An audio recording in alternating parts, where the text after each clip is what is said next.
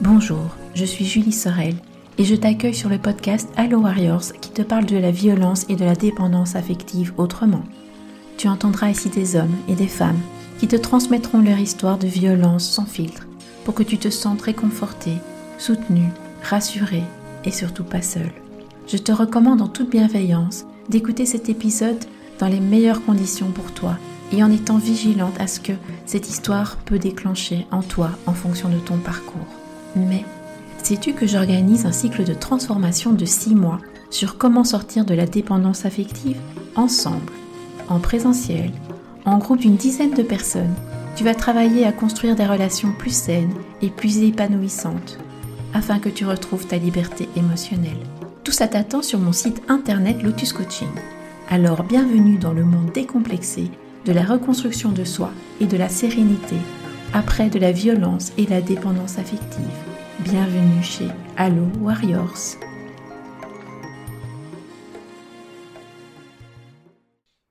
Dans cet épisode de podcast, Céline te partage son expérience personnelle douloureuse avec le père de son enfant. Elle décrit la violence verbale et psychologique qu'elle a endurée, la séparation difficile, la culpabilité ressentie et le secret gardé de ses proches. Elle évoque les insultes, les dénigrements, et notamment un fait marquant qui sera le point de rupture. Céline prend conscience qu'elle vit une relation toxique et exprime son sentiment d'être piégée. Avec pudeur et candeur, Céline aborde sa détresse émotionnelle dans cet épisode, suggérant qu'elle envisage un changement dans sa vie. Attention, l'épisode que tu t'apprêtes à écouter est plein d'humanité et de lumière, mais il comporte également des moments difficiles où l'on parle de violence conjugale, il est donc à écouter avec vigilance. Merci et prends bien soin de toi. Donc, euh, Comment tu vis ce changement-là? Bah moi, si tu veux, je suis, euh, je comprends plus. Je suis en colère. Je me dis mais dans quoi je me suis encore embarquée? Parce que ça me rappelle encore mes histoires catastrophes. Et je me dis mais je me, au final, je suis prise au piège. C'est vraiment le sentiment que j'ai. Parce que euh, de par son comportement, et de ses attitudes et de ses phrases et de c'est là où on va commencer à rentrer dans le schéma où il sera impossible d'argumenter avec lui. Parce qu'il aura toujours raison. Parce qu'il va te pousser jusqu'à l'extrême pour que tu t'énerves. Donc là on est vite dans le modèle euh, si tu veux euh, du pervers narcissique en fait. Et euh, je comprends à ce moment-là que je suis prise au piège. Et la peur commence à s'installer. Donc là, tu es toujours enceinte. T'as pas encore accouché, que tu commences déjà à comprendre, comme tu dis, que tu es prise au piège. Ça va pas. ça va pas. normal, tu vois. C'est pas normal, ça va pas du tout, c'est pas normal. Donc, euh, bah, j'accouche prématurément avec tout ça, hein. t'imagines bien? Oui, bah oui, je m'en doute. Vu euh, le stress à la maison et tout ce que tu dois faire, alors que logiquement, t'es pas censé bouger un orteil en étant alité. Voilà. Donc j'accouche prématurément, donc ça va pas trop encore, ça va. J'étais surprise. Juste un bon mois et demi avant. Voilà. voilà donc si tu veux, euh, il n'y avait pas de danger immédiat pour moi ni pour l'enfant. Voilà. Mm-hmm. euh, donc euh, je perds les os, on va à l'hôpital, ils m'emmènent quand même à l'hôpital. Hein. Euh, Et donc la poche des os avait euh, percé, hein, donc euh, voilà. je dois passer la nuit euh, à l'hôpital, donc lui il rentre. Et donc moi le j'arrive en début de soirée, le lendemain matin à 7 heures, bon bah c'est là, voilà, je vais accoucher. Donc je mhm. l'appelle entre temps, il vient, il assiste à l'accouchement qui s'est très mal passé, hein, n'est-ce pas? Très mal passé parce qu'ils ont raté ma péridurale, ils m'ont ils m'ont mal piqué en fait. Ils ont dû m'extraire le petit, bon, euh, voilà, de façon un peu euh, barbare. Bah, mais je mets au monde cet enfant. Donc, euh, ton souhait de ce que tu as toujours voulu. Mon souhait, voilà. C'est à ce moment-là, moi, je suis la plus heureuse du monde, hein, j'ai envie de te dire. Et donc, lui là, mais finalement, bah après, bah il s'en va hein, parce qu'il est pris par ses affaires professionnelles. Donc, je vais rester plusieurs jours à l'hôpital parce que le soir même j'ai dû passer au bloc opératoire parce qu'en fait la péridurale ayant été ratée euh, ils m'ont euh, ils m'ont fait un trou dans l'espace euh, périduréen donc il fallait absolument colmater, colmater le trou. ce trou. Voilà donc ça nécessite une intervention assez dure au bloc parce que t'es pas endormi en plus donc voilà. Et donc ben après je remonte en chambre mais moi j'ai pas eu mon fils la première nuit. Pourquoi? Bah parce que moi j'étais au bloc. C'était ah oui, t'es au bloc. Mhm. Voilà. Donc ils me l'ont gardé parce qu'après il fallait absolument que je reste allongée à l'horizontale pendant X heures, etc., etc. Lui est venu me voir peut-être une fois. Donc est venu me voir non, pas que moi, mais mon fils aussi.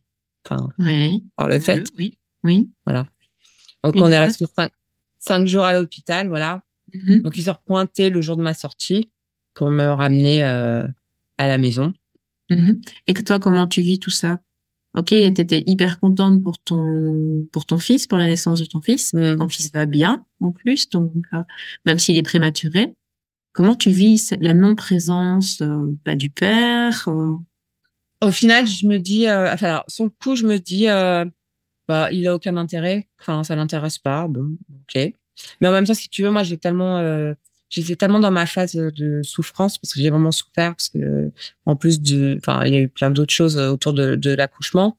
Euh, que si tu veux, j'étais vraiment que focus sur euh, à ce moment-là sur moi, ma récupération et puis euh, ben un nouveau-né. Ça prend euh, du temps à comprendre, à savoir faire, comment faire. Ouais, bien sûr que je le vois pas, du coup, euh, bah, euh, finalement, ça ne gêne pas plus que ça. Ok, ça te choque pas que le papa soit pas là? À ce moment-là, non.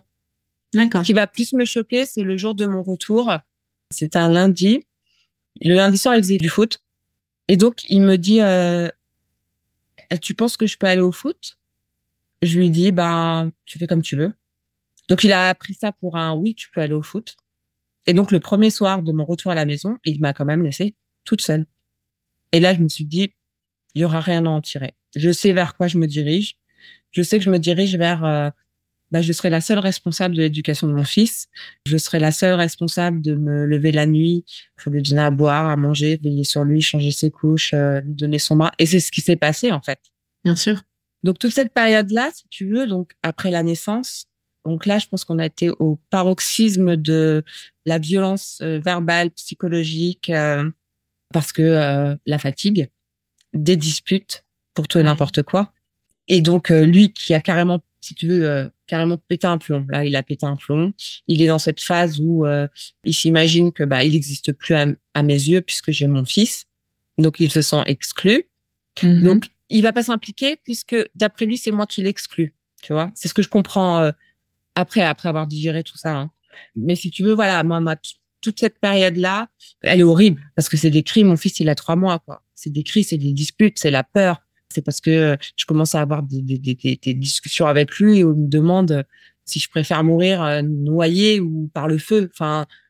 Ah oui, mais donc en fait, c'est pas des disputes parce que une dispute, on ne pose pas ce genre de questions. Enfin, non, on est, on est déjà dans toute cette, dans ce, ce, ce drama, on est dans cette, euh, dans cette dérive de violence en fait psychologique Mhm. Et donc, tu peux nous dire un peu plus, par exemple, parce que derrière le mot dispute, tout le monde met pas la même chose, en fait. C'est ce que je viens de comprendre. Moi qui me parle de dispute, ben, ouais, je suis pas d'accord avec toi, tout simplement. Mais toi, tu mets derrière beaucoup plus de choses. Donc, tu peux m'expliquer ce que tu mets derrière le mot dispute? Donc, si tu veux, le mot dispute, ouais, j'avouerai qu'il est pas assez, euh, il passe pas assez par rapport à la situation vécue. Oui, c'est l'impression. Et donc, du coup, si tu peux nous donner un ou deux exemples de disputes. En fait, il faut savoir qu'il euh, y a une première séparation, d'accord, avec une mise à la mmh. porte, d'accord. Et je vais t'expliquer donc euh, ce que du coup ça va découler euh, sur ce qui est qualifié de dispute. Voilà. Mmh donc c'est un soir, ça éclate pour une énième remarque que je peux lui faire sur le fait que je suis fatiguée, qu'il s'occupe pas de mon fils, que depuis qu'il est né, il lui a jamais donné un biberon, et donc euh, lui me dit euh, que c'est moi qui ai voulu un enfant. Donc euh, voilà la fameuse phrase hein, qui arrive finalement. Donc moi je commence à m'énerver puisque si tu veux, j'arrivais jamais à commenter de façon calme avec lui. Je, je montais toujours dans les tours parce que j'étais à court d'arguments. Voilà. Et donc de là, je, je pourrais plus te dire exactement ce qu'il m'a dit ou ce, ce qui a déclenché en fait tout ça. Mais j'ai dit ça suffit. Maintenant, j'appelle ma mère parce que j'avais peur. Faut, faut savoir que pendant toute cette période, je, vivais avec mon téléphone greffé carrément, quasiment dans ma main, nuit et jour, parce que j'avais peur qu'il m'arrive quelque chose en fait. Donc il était en mode silencieux. Le soir, je dormais avec lui, euh, avec mon téléphone coincé dans mon pyjama, parce que j'avais peur qu'à n'importe quel moment, comme il était imprévisible, je ne savais pas Mhm. quelle réaction pouvait engendrer quelle réaction, quelle attitude de ma part allait pouvoir engendrer quelle attitude de sa part. Donc j'étais toujours dans cette peur, si tu veux, hein. jusqu'à ce fameux jour, en fait, pour cette dispute-là. Donc je menace de prévenir ma mère. Je prends mon téléphone, il court après moi pour m'arracher le téléphone des mains et euh, j'avais un foulard autour du cou et il commence à m'attraper par le foulard. Donc euh, là, euh, bah, si tu veux, la peur qui m'envahit, je lâche pas mon téléphone, je vais me réfugier dans la chambre de mon fils et j'arrive à appeler ma mère parce que j'en je avais touché quelques mots pendant cette période à ma mère en disant maman, tu sais, euh, ça se passe pas bien, j'ai un peu, j'ai peur de lui. Et elle, elle me disait mais mets-le à la porte, mets-le à la porte. Mais toujours pareil, entre le dire, le faire, on connaît ce sentiment où c'est facile de le dire, mais il y a tellement de travail derrière pouvoir le faire que euh, on vit, on continue à vivre cette situation. Et donc j'arrive à prévenir ma mère qui me dit j'arrive. Donc elle arrive, la tension commence à redescendre, mais il faut prendre en compte que ça a crié, que ça a pleuré et qu'il y a mon fils qui est là, de quatre mois, dans son lit, qui entend, qui comprend pas parce qu'il est petit, mais qui entend. Bien sûr. Qui entend et qui perçoit les émotions, bien sûr. Et moi qui pensais me réfugier dans sa chambre en me disant je vais être tranquille, ça ne s'arrêtait pas de toute façon. C'est pas la chambre de mon fils qu'elle a arrêté. euh. Donc ma mère arrive sur ses entrefaits. Donc elle arrive, euh, il faut qu'on trouve une solution. euh, Donc un peu comme le médiateur si tu veux. hein, Ouais, voilà. Qu'est-ce que tu veux? Qu'est-ce que tu veux? Non, je lui dis non, maman, je veux que tu restes avec moi ce soir. Euh, je veux pas qu'il soit là, je veux pas qu'il soit là. Et donc lui a pris son sac, quelques affaires, et est parti parce que il voyait bien que c'était un un point de non-retour. Un D'accord. Pour une fois, c'était un enferme de ta part. Voilà. Et donc là commence l'angoisse totale parce Quelle que angoisse? bah, l'angoisse pour moi parce que euh, sous cette peur, ce qu'on va retrouver après des années plus tard, la peur de euh, l'après, la peur de euh, qu'est-ce qu'il va pouvoir me faire parce que maintenant que je l'ai mis à la porte. Plus de là se greffe le sentiment de culpabilité d'avoir mis à la porte le père de mon fils qui n'a pas de situation, qui n'a pas de maison. Et donc euh, et donc là j'ai vécu ça a duré quatre mois cette séparation. Pendant ce temps-là, est-ce que Michael fait quelque chose? Oui, c'est du harcèlement, des tonnes de messages, des tonnes d'appels. Alors moi, j'avais tellement peur que j'ai aussi impliqué mon père à l'époque. Mon père il m'est passé quand même dix jours chez moi, Mhm. faut le savoir. Il Parce que dormait sur le canapé. Et que moi, en plus, je faisais des cauchemars. Euh, j'avais cette image récurrente de Michael au fond dans un trottoir, dans un caniveau, à l'état d'SDF. Et ça me rendait, mais littéralement et physiquement malade. Hein. Mhm. Quand c'était pas juste de la culpabilité, j'étais physiquement malade.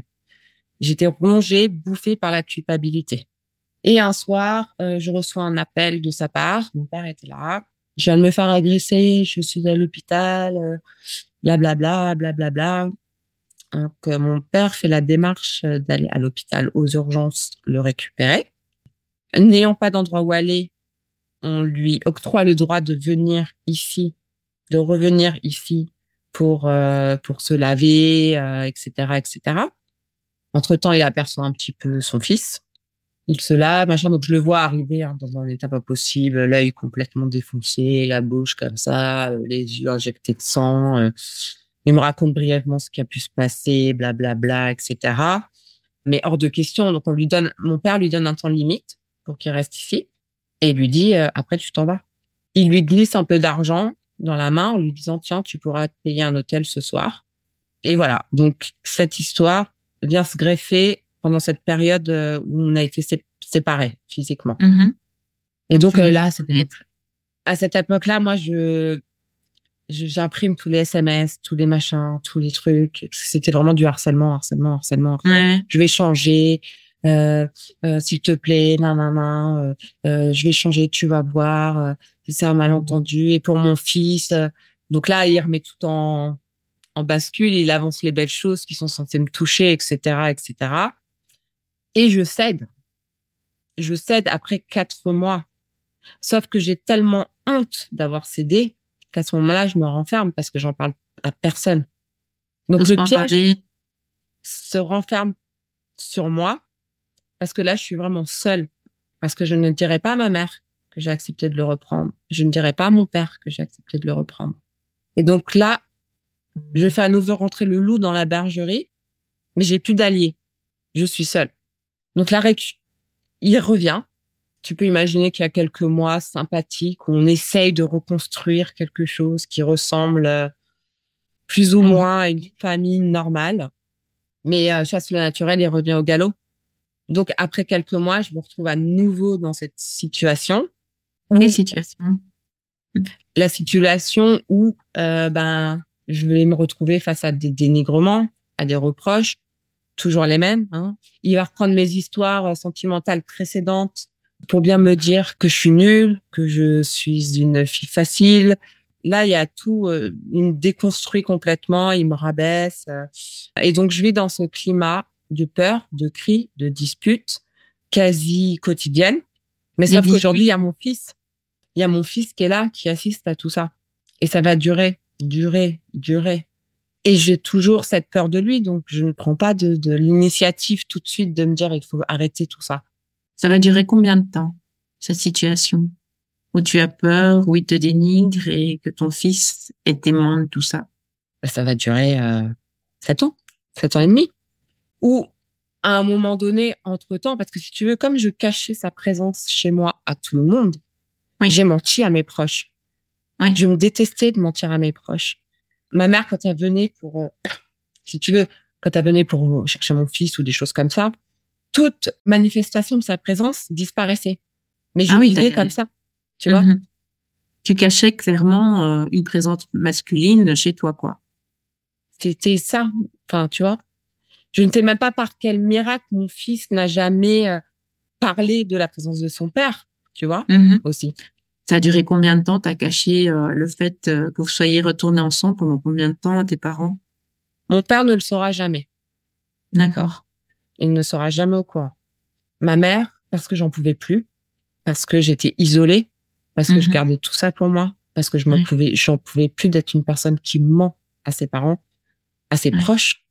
Je lui ai dit, mais je lui ai dit tardivement. Je lui ai dit peut-être euh, au bout de quatre ans. Ah oui, tu vas cacher le fait que tu es en couple avec le père de ton enfant pendant plus quatre ans. Oui. Donc tu vis ça très très mal. Ouais.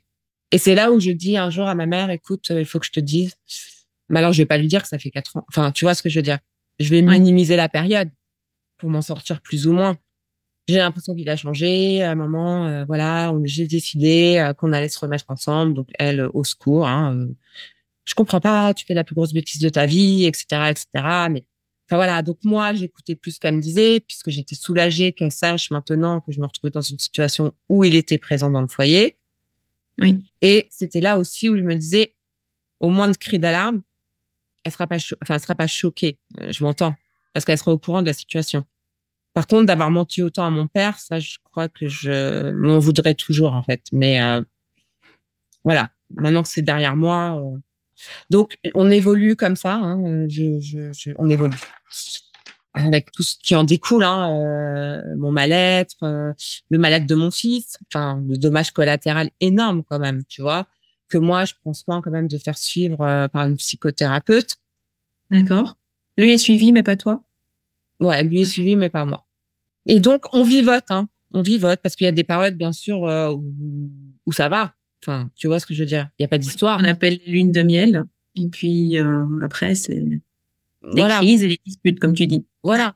Mais euh, si tu veux, alors là, de l'affection euh, où je pouvais le trouver sympa, il n'y a plus rien en fait. Hein. Il n'y a plus rien. C'est juste je supporte un mec chez moi parce que j'ai eu peur d'aller jusqu'au bout de cette séparation. Qu'une fois de plus, j'avais cédé. Donc, mais je sais que ma vie à moi, elle est finie au final à ce moment-là. Oui. C'est, euh, je vois pas d'issue. Donc je continue à avancer comme un voilà, à me prendre euh, euh des coups verbaux, euh, euh de la violence psychologique, euh, des disputes incessantes, des argumentations où finalement j'aurais jamais moi le le, le, mot final. Et ça, ça continue comme ça jusqu'à un jour, donc qui va remonter peut-être maintenant, bah, parce que je vais passer tous les détails, sinon on n'en finira pas, mais jusque jusque ce jour où euh, ben c'était euh, donc euh, l'année dernière voilà en juillet où en rentrant de nos vacances d'été, mon fils repartait le lendemain avec mes parents, avec ma mère. Donc, on se retrouve donc à deux dans la Mhm. maison. Oui. Et une énième dispute pour une énième bêtise dont je me rappellerai même pas le sujet, mais où là, il m'insulte et il Mhm. me traite de pute. D'accord. Jusqu'à présent, il n'avait jamais fait des insultes. Il m'avait insulté, mais là, si tu veux, tout s'était tellement dégradé. Ça faisait un an qu'il dormait sur le canapé. Enfin, tu vois ce que je veux dire? Là, j'étais arrivée, en fait, je pense au point où euh, où je pouvais plus supporter, en fait. Parce que clairement, il y a un moment donné où tu te dis, bah, c'est lui ou moi, en fait.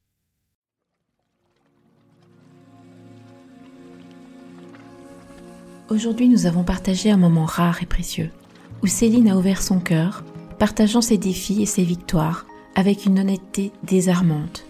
Céline nous a rappelé que peu importe les épreuves, la résilience et le courage peuvent émerger des moments les plus sombres. Sa capacité à surmonter les difficultés et à transformer ses expériences en source de force est une inspiration pour nous tous. Chaque histoire, comme celle de Céline, est un rappel que derrière chaque visage, il y a un monde de sentiments, de lutte et d'espoir. Céline, tu nous as montré que malgré les obstacles, la lumière peut toujours trouver son chemin. En vous quittant, je vous invite à réfléchir à votre propre parcours. Pensez à ces moments qui ont façonné qui vous êtes aujourd'hui. Et souvenez-vous, peu importe les défis, vous n'êtes jamais seul. La force, l'espoir et la beauté résident en chacun de nous. On se retrouve dimanche prochain dans la dernière partie de l'histoire de Céline.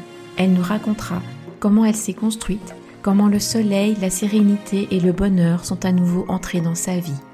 D'ici là, je te souhaite une très belle semaine, je t'embrasse et surtout prends bien soin de toi.